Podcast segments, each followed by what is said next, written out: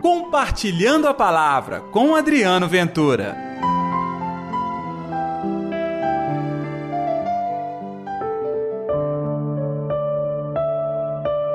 Eu sou o caminho, a verdade e a vida. Ninguém vai ao Pai senão por mim. Ei pessoal, tudo bem? Está no ar o Compartilhando a Palavra desta sexta-feira, hoje, dia 5 de maio. Que a paz, que o amor, que a alegria de Deus esteja reinando no seu coração. Não se esqueça de também espalhar o nosso compartilhando a palavra nas suas redes sociais e sempre divulgar. Neste mesmo horário, você escuta aqui o nosso programa. E o evangelho desta sexta está em João capítulo 14, versículos 1 ao 6. O Senhor esteja convosco, Ele está no meio de nós. Proclamação do Evangelho de Jesus Cristo segundo João. Glória a vós, Senhor. Não se perturbe o vosso coração. Credes em Deus, crede também em mim. Na casa de meu pai há muitas moradas. Não fosse assim, eu vos teria dito: Vou preparar um lugar para vós. E depois que eu tiver ido e preparado um lugar para vós, voltarei e vos levarei comigo, a fim de que onde eu estiver, estejais vós também. E para onde eu vou, conheceis o caminho. Tomé disse: Senhor, não sabemos para onde vais. Como podemos conhecer o caminho? Jesus respondeu: Eu sou o caminho a verdade e a vida. Ninguém vai ao Pai senão por mim.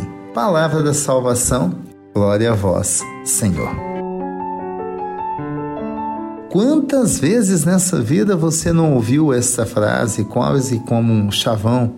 E muita gente fala até de cor e salteado: Eu sou o caminho, a verdade e a vida. E muitos dizem com a mesma efemeridade que dizem ao falar assim: Eu sou o bom pastor. Não é mesmo? Algumas frases bonitas que nós gravamos desde cedo, mas não basta gravar uma frase, tem que vivê-la. Tá aí uma das frases que busca inquietação. Que caminho é esse? Que verdade é esta? Que vida é esta? É o caminho, a verdade a vida que é Jesus Cristo, uma pessoa. Você quer a vida? Você quer a verdade? Você quer o caminho seguro? Vá em busca de Jesus. Ele é o seu caminho, ele é a segurança. E olha que coisa mais bonita ouvir isso do Filho de Deus. Na casa do Pai tem muitas moradas. Eu vos prepararei um lugar. Este é mais um dos gestos de amor e carinho de Deus para conosco.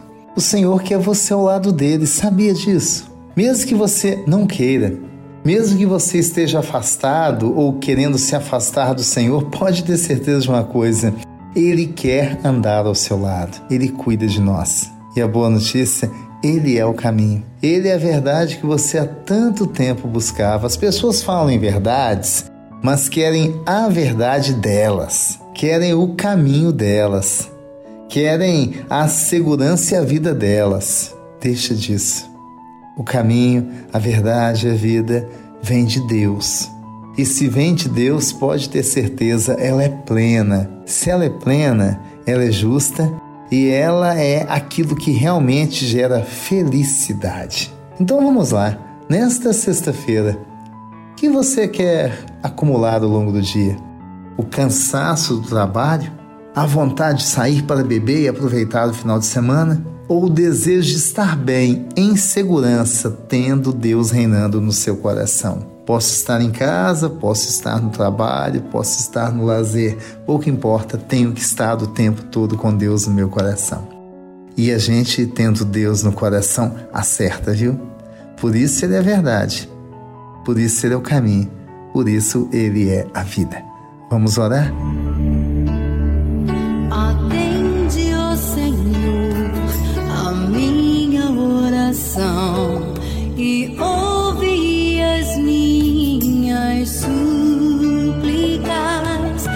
Responde-me, ó Deus, tão justo e fiel.